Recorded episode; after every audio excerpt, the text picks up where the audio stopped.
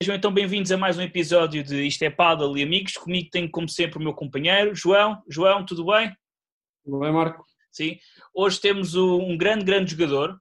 Já ganhou um Challenger em Portugal e dado o seu nome de Lucho Capra. Lucho, que tal?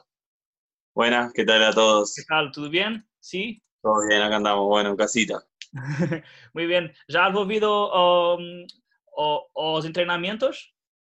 Sí, ya empezamos. Bueno, por suerte acá de, a partir del lunes en Madrid eh, pudimos arrancar los entrenamientos de pádel, así que nada, ya, ya había ganas, así que, así que muy bien. Ya te extraña, ya te extraña, ¿no? Sí, sí, la verdad que se extrañaba mucho, muchos días encerrado en casa, nosotros estamos acostumbrados a estar prácticamente todo el año con la pala en la mano y, y la verdad que nunca había estado tanto tiempo más que más que alguna vez que de vacaciones en Argentina, que habré estado una o dos semanas sin tocar la pala, nunca, nunca más que eso, así que, así que sí, ya había muchas ganas. ¿Y cómo te has motivado en este periodo de, de confinamiento? Bueno, creo que todos pasamos por altos y bajos. Eh, al principio todavía no se sabía mucho cuánto tiempo iba, iba a durar esto y la verdad es que al principio yo estaba con muchas ganas, con mucho, mucha motivación. Eh, habíamos arrancado el año con mucha ganas y mucha motivación para hacerlo bien. Entonces la verdad es que estaba muy motivado. Luego es verdad que hubo un momento que se empezó a alargar todo demasiado y se veía todo el, futuro, se veía un poco oscuro y la verdad es que no, no se sabía bien cuándo íbamos a arrancar, incluso si íbamos a poder arrancar, entonces bueno, se veía todo un poco complicado, así que hubo un momento que sí que fue un poco más bajón, pero la verdad que nada, siempre igualmente intentando ser positivos, que, que es lo importante en estos momentos, que es lo que hay que intentar. Muy bien. Lucho, uh, esa pasión por el pádel, ¿cómo surgió? Eh, bueno, mi, mi, mi, padre, mi padre siempre jugó el pádel en Argentina cuando en los años 90, cuando era, era furor allí. Y bueno, después cuando el pádel decayó, igualmente él siguió jugando, así que yo siempre lo acompañaba a los torneos con, con mi madre, con mi hermana los, los, acompañábamos a los torneos y, y nada, o, mismo cuando jugaba ahí en, mi ciudad, yo siempre lo acompañaba a verlo y, nada, me metía en la pista a jugar cuando ellos terminaban y eso. Y, y bueno, yo jugaba el tenis de pequeño y, y, bueno, hasta que un día le dije a mi, a mi, padre que también quería comenzar a jugar al padre, así que bueno, comencé a hacer las dos. Bueno, también jugaba al fútbol, así que hacía momento que hacía las tres cosas a la vez. Eh, bueno, de a poco fui dejando el fútbol y luego el tenis hasta quedarme solo con el padre. Muy bien. ¿cómo piensas que va a recomenzar la competición? ¿Piensas que el nivel va a estar un poquito más bajo, más alto, igual? ¿Cómo piensas que va a recomenzar? No, yo creo que el nivel va a ser el mismo de siempre. Creo que va a haber tiempo suficiente para que nos preparemos, eh, igual que cada pretemporada que tenemos. Eh, que tenemos, o sea, el torneo de Marbella también hacía tres meses que no competía nadie, entonces a fin de cuentas es un poco parecido. Evidentemente habrá un poco de dudas, como siempre hay al principio de las temporadas, los nervios del primer torneo y eso, pero bueno, se irán yendo a medida que, a medida que, vaya, vayan pasando los torneos y vayamos teniendo más, más rodaje. Muy bien. ¿Y, ¿Y, cuál es el plan de entrenamiento ahora? Uh, ¿Estás entrenando con tu compañero? ¿Estás entrenando solo con tu entrenador? ¿Cómo, cómo estás haciendo? Sí, ahora por suerte entrenando con mi compañero. Estamos entrenando con, con Rami, bueno, con nuestro entrenador, con Sebe, que bueno, ya ahora eh, también se puede jugar de a cuatro personas en, en Madrid y bueno, en toda España. Así que por suerte entrenando los tres. Eh, nada, la semana que viene ya comenzaremos, esta semana intentaremos entrenar solo los dos para ir acoplándonos un poco, volviendo un poco al ritmo y ya la semana que viene empezar a hacer un poquito de, de juego, con quizás eh, dos contra uno, dos contra dos, ir metiéndonos un poquito más, pero bueno, de, a poco. Muy bien. Y lo, um, agora falando, hablando un poco de parejas y compañeros, uh, ¿qué es lo que buscas en una pareja? Um, ¿Es para complementar uh, tu, tu, juego? ¿Es para um, hacer un, un, juego parecido uh, al, al, te, al, tuyo? ¿O, o, o lo, lo, que procuras? No, la verdad que nada, nada en particular. Eh, no, es que, no es que tampoco busco nada en particular en, un, en, en el compañero que, que me fije sino que evidentemente me tiene que gustar un poco su forma de, de juego, quizás hay con algunos jugadores que, que, mi juego no se identifica tanto como, como con otros, entonces quizás por eso uno no, no termina jugando con algunos jugadores, pero, pero más allá de eso, o sea, no, no es que busco nada en específico, no es que digo, bueno, tengo que jugar con uno que sea más pegador o menos pegador, he jugado con pegadores, he jugado con jugadores más defensivos, jugadores más ofensivos, eh, pero bueno, en general lo que intento buscar es que, es, que yo me sienta cómodo en la pista con él. Al final creo que es importante también eh, llevarnos, llevarnos bien fuera de la pista, creo que también es, algo que es muy importante. Y coincidencia, o no, siempre he jugado con gente con la que me he llevado muy bien. Eh, así que, que nada, yo creo que eso lo principal es es que te guste cómo juega el otro y que tú puedas confiar en, su juego.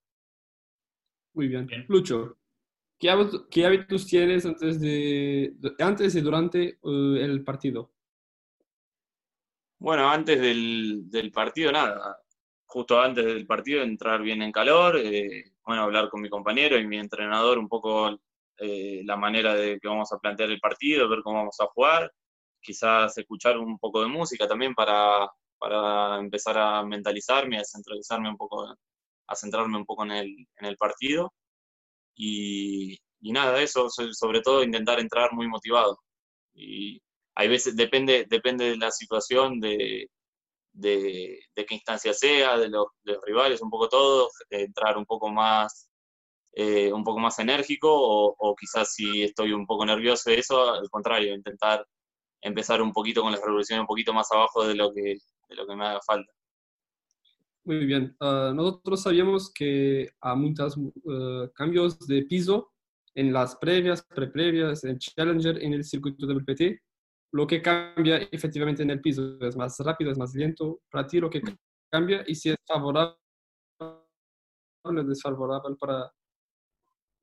Bueno, no, pero claro, es que el encuadro final siempre se juega con el mismo con el mismo césped. Así que digamos que nosotros tenemos la suerte de, siempre estar, de siempre estar cumpliendo las mismas condiciones. Y lo que, lo que tú decías que en la previa y previa, mucho, bueno, en los también pocos torneos que jugamos al año, eh, quedarse, y bueno, los chicos de, de pre-previa y de previa evidentemente es un, cambio importante, es como otro torneo que se juega dentro del mismo torneo, eh, pero bueno, por suerte nosotros eh, digamos que estamos ya acostumbrados a ese, a ese tipo de, césped y ya incluso entrenamos. Muy bien. Esto mismo. Uh, Lucho, uh, en, en, tu en tu opinión, en el WPT, ¿qué, qué podría mejorarse? o cuál es la importancia que tiene el circuito Challenger para tú conseguir llegar a un nivel más alto en el DPT. Bueno, creo que los Challengers son importantes porque es un paso intermedio entre quizás jugar las pre-previas, las previas, bueno, también eh, por arriba que no lo juegan, no. Importantes porque que ahora las ocho primeras parejas también es muy similar a eh, pero tienen ese plus de, que quizás te pueden dar un poco más de, confianza, porque al final, a fin de cuentas, es verdad que en un torneo Open o Master, para llegar a, una semifinal o una final, eh, tienes que ganarle a la pareja 1, 4, 3, entonces se hace, es verdad que pasa muy pocas veces, evidentemente. Entonces, para jugar muchos partidos en un torneo, eh, en un Challenger sí que tienes la posibilidad, porque quizás, eh, bueno, en nuestro caso, que quizás somos la pareja 9 o 10 o 11, que salimos entre las primeras parejas y tenemos opciones, bueno, como, como todos, ¿no? Evidentemente, pero tenemos opciones de llegar hasta una instancia un poco más avanzada que quizás no estás tan acostumbrado en, en, los Master o los Open. Entonces, eso quizás te da un poco más de confianza, te dan la posibilidad de ganar dos, tres, cuatro partidos en un torneo, que quizás en los Open o los Masters, lo que te decía, puede pasar una vez al año, como mucho, para alguien con una pareja 9, 10, 11, te pasa una vez al año, quizás como mucho. Entonces, eso, eh, quieras que no te da mucha confianza ganar varios partidos seguidos. Muy bien. En tu opinión, eh, en el WPT, ¿qué podría mejorarse? Porque mm, para, no, para nosotros ya, ya tenemos discutido esto aquí, que mm, los jugadores del Challenger y los jugadores que no están en el top 10, 15, no tienen tantas oportunidades de, de se mostrar em, en el cuadro principal.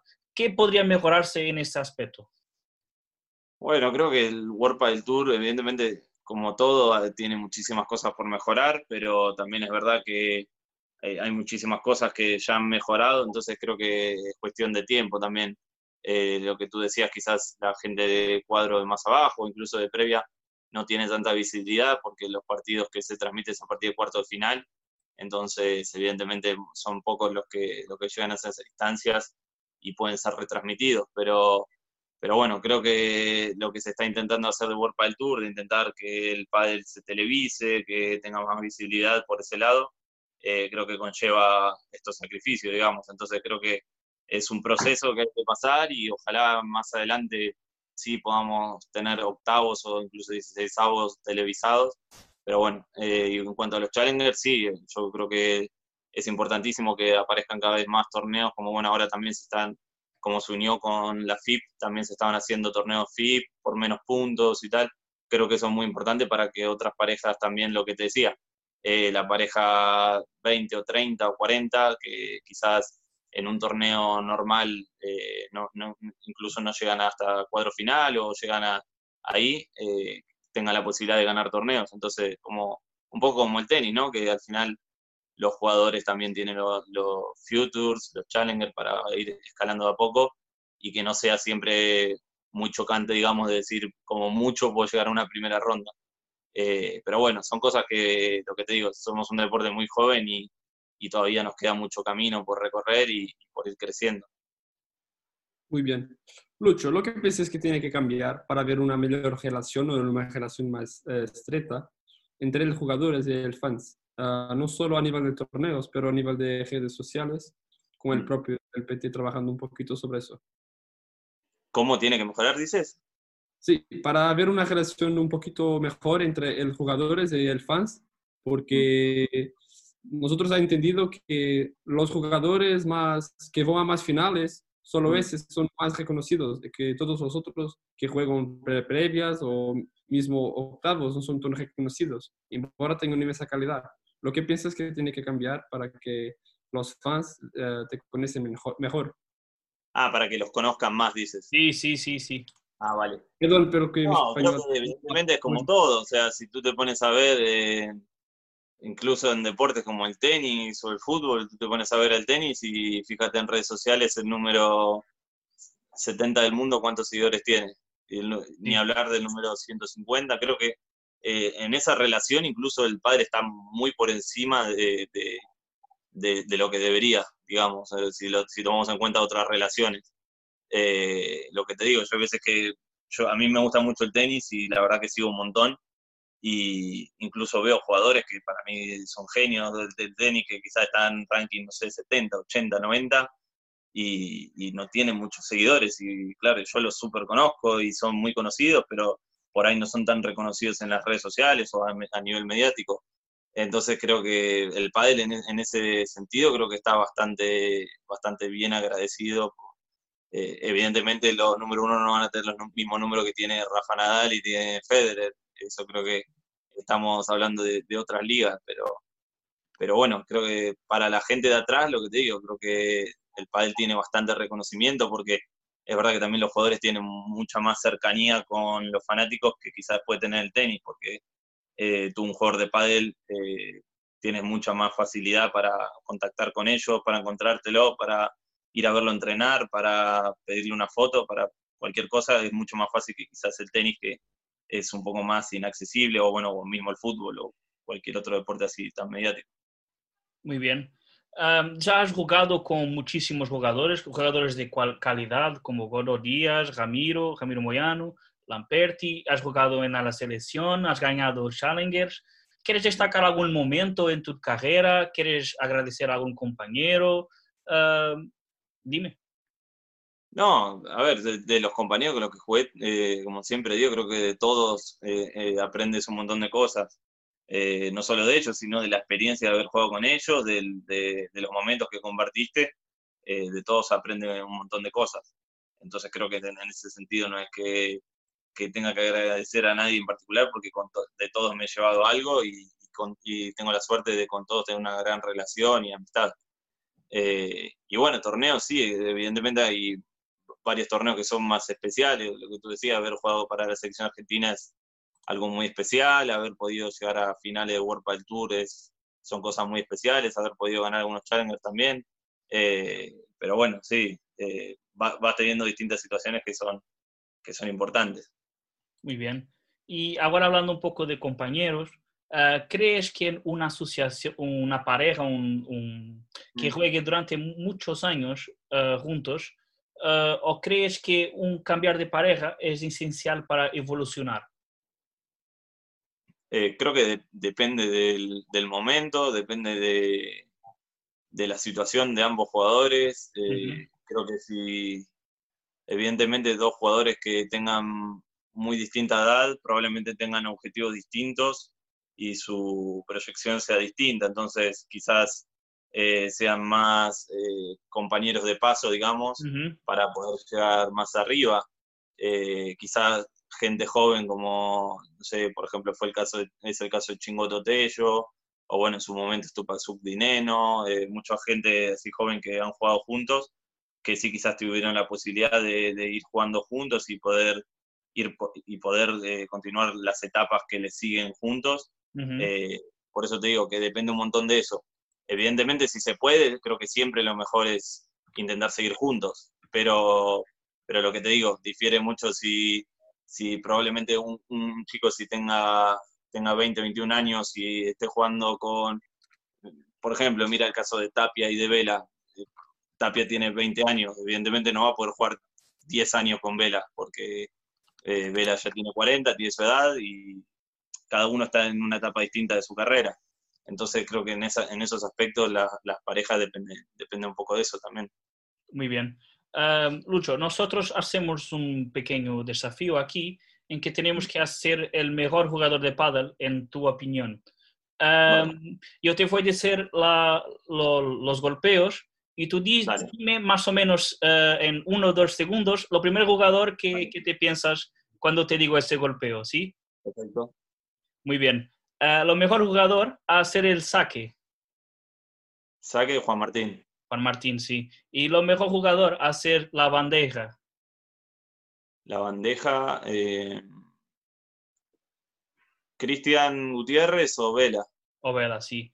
Muy bien. Y lo mejor, volley, de, de, revés y de, derecha. De derecha, Juan Martín, sin duda. Y, de revés, eh, de Sancho, quizás. De Sancho, sí y lo mejor Smash. Remate, dice, para... Sí, sí, sí. Y eh, hoy en día... Sí. Hoy en día Lebron, sin duda. Lebron, sí, sí.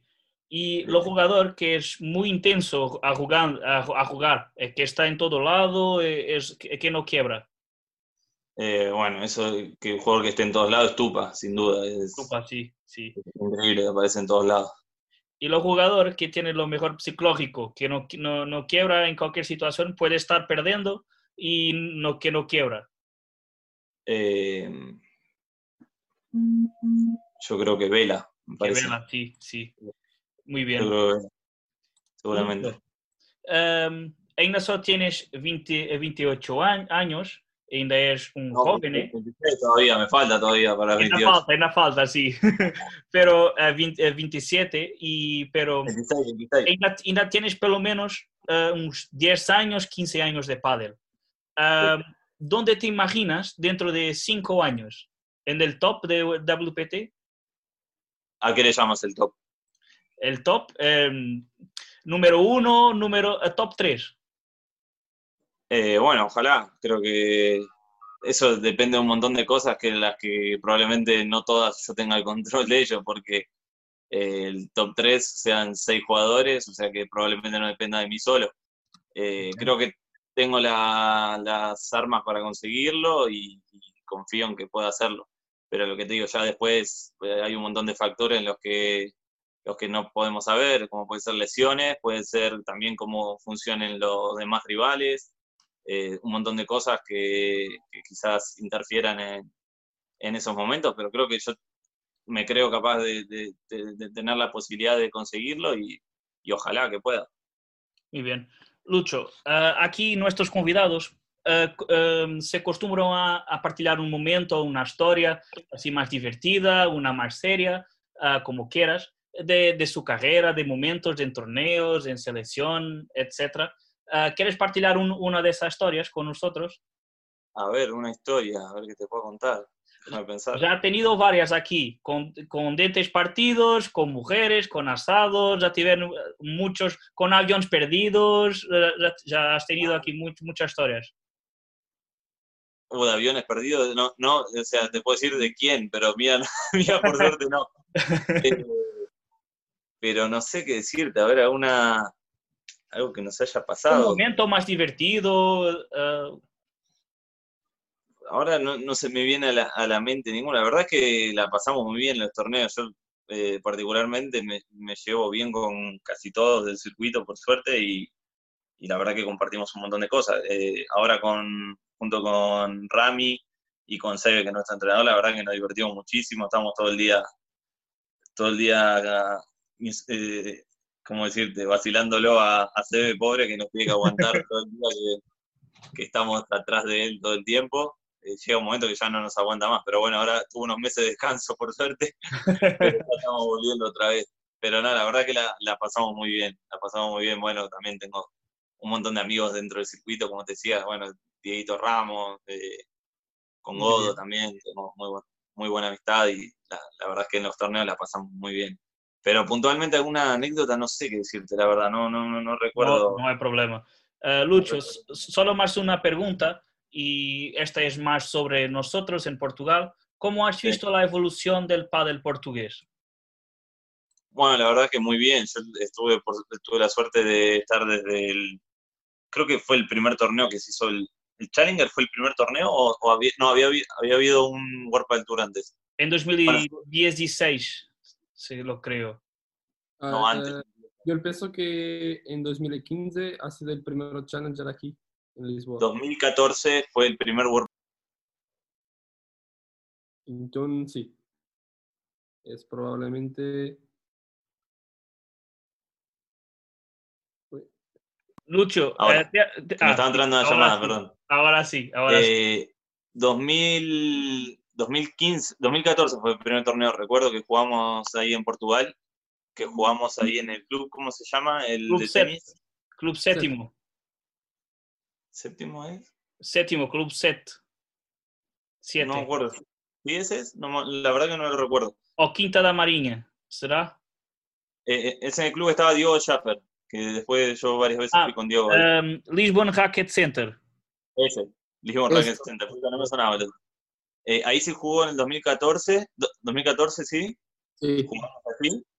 Eh, después volvimos al Challenger, no sé si fue 2015, pero claro, en 2014 ahí se jugó en, en, en, el club este, que solo se jugaba con las gradas de los costados, que claro, había muy poquita gente. Eh, luego después el Challenger, me acuerdo que lo hicieron, lo hicieron muy bien porque era un, un estadio pequeñito. Eh, ¿que, en, en, qué club era ese? Ese sí puede ser que sea en el séptimo. Club 7, ¿no? Club 7, sí.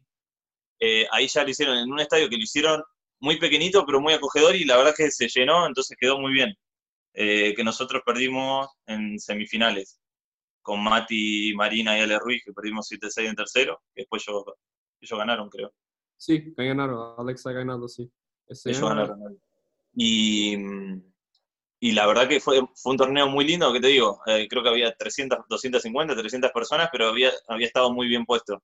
Y, y después yo tuve la suerte de, bueno, con Diego, con Diego fui algunas veces más a Portugal a jugar algunos torneos ahí, y bueno, después tuve la suerte de, ir, de ganar el Challenger allí, también ver, eh, fue muy, muy lindo ver cómo cada vez el torneo iba creciendo más, mismo dentro del Challenger, o sea, la primera vez era muy pequeñito, hubo, hubo gente, pero era pequeñito, eh, luego ya se hizo en, en, en, el mismo club, pero en el estadio un poco más grande, con mucha más gente. Justo, mira, hoy me salió el recuerdo de que habíamos ganado la semifinal allí y me puse a mirar un rato el partido, que ganamos 7 en tercero contra Martín Sánchez y Diestro.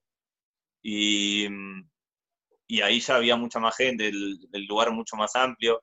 Y, bueno, que fue el 2018, 2018, que se jugó, se jugó en el estadio. Sí, sí, en Chamor. Ahí ya fue un torneo espectacular. Eh, y el año pasado eh, en se jugó en Cascais. Sí, en Cascais, sí. Que se jugó en Cascais. O sea que creo que está evolucionando muchísimo el pádel ahí. Eh, lo que te digo, está, la verdad que tuve la suerte y está muy bueno haber visto cómo, cómo iba evolucionando el torneo año a año, tanto los Challenger como el Open. Y, bueno, creo que, el, que el pádel está creciendo a pasos gigantados ahí en Portugal. Muy bien. Uh, Lucho, nós estamos terminando. João, notas finais. Lucho, muchas gracias por tu capacidad de nos recibido. Ha sido una, una, conversa, una entrevista muy interesante, muy tranquila y apenas agradecerte por eso. Una, una experiencia muy rica para nosotros y para las personas que van a oír nuestra conversa. Nada, bueno, agradecerles a ustedes por, por, por invitarme y bueno, a ver si, si, pronto nos podemos ver, ojalá, ojalá podamos volver a Portugal pronto y, y nos podamos conocer ahí, ahí. Muchas gracias, Lucho. Nos, nosotros teníamos ganas de te conocer y darte a conocer el público portugués. Muchas gracias, Lucho, y todo de bon y buen, buenos entrenamientos. Muchas gracias. Saludos a todos. Saludos. Chao, chao. Damos assim por terminado mais um episódio. Espero que tenham gostado. Antes de mais, muito obrigado pelo feedback que têm dado. Um, se quiserem dar mais sugestões, outro conteúdo que nós possamos fazer, estejam à vontade para nos enviar. Uh, Sigam-nos nas redes sociais, Facebook e Instagram.